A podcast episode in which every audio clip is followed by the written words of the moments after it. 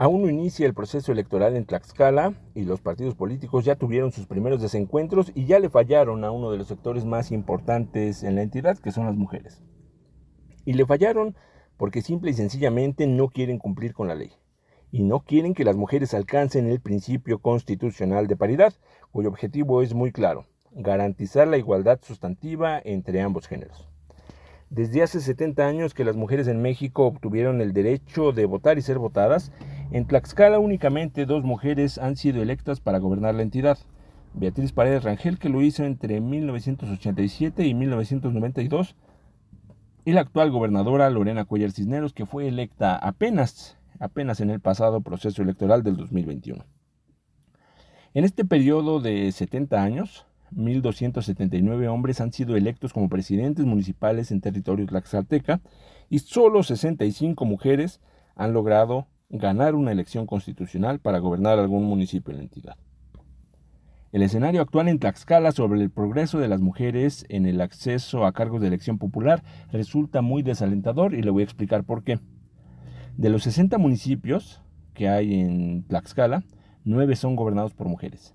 165 de las 350 regidurías en la entidad son ocupadas por mujeres y solo 53 de las 299 presidencias de comunidad están encabezadas por personas de este sector.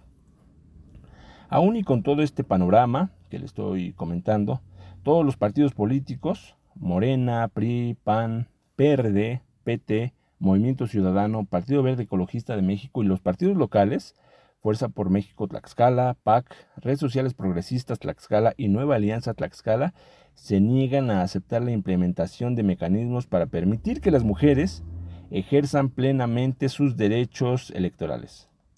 La intención del organismo autónomo para cambiar las cosas será muy clara, obligar a los partidos políticos a postular mujeres en 26 demarcaciones en la elección del 2024 para asegurarle el triunfo a ese género y revertir la estadística que ubica a Tlaxcala como una de las dos con el menor número de presidentas municipales del país. Eh, son 26 municipios donde nunca ha gobernado una mujer y sí lo han hecho 418 varones. Eso, eso refleja el fracaso de las acciones afirmativas para alcanzar la paridad sustantiva.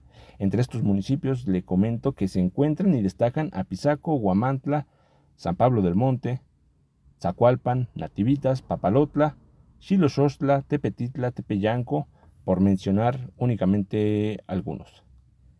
Sin embargo, todas las fuerzas políticas no solo se negaron, sino que acusaron a la autoridad electoral, al árbitro electoral, de extralimitarse en sus funciones y amagaron con promover diversos recursos ante los tribunales electorales para controvertir lo que llamaron un atropello a la autonomía de sus instituciones. Tras horas de negociaciones entre partidos políticos, obligaron al árbitro electoral a presentar nuevas alternativas para cumplir paulatinamente con el principio de paridad de género y lograron su objetivo. Redujeron de 26 a 10 el número de municipios donde habrán de participar puras mujeres en la elección de presidencias municipales.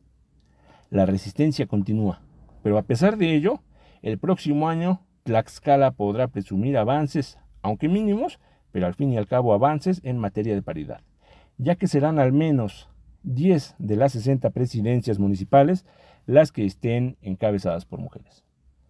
Mi nombre es David Rodríguez y lo invito a que siga nuestra página contrapodertlaxcala.com. Nos saludamos la próxima semana.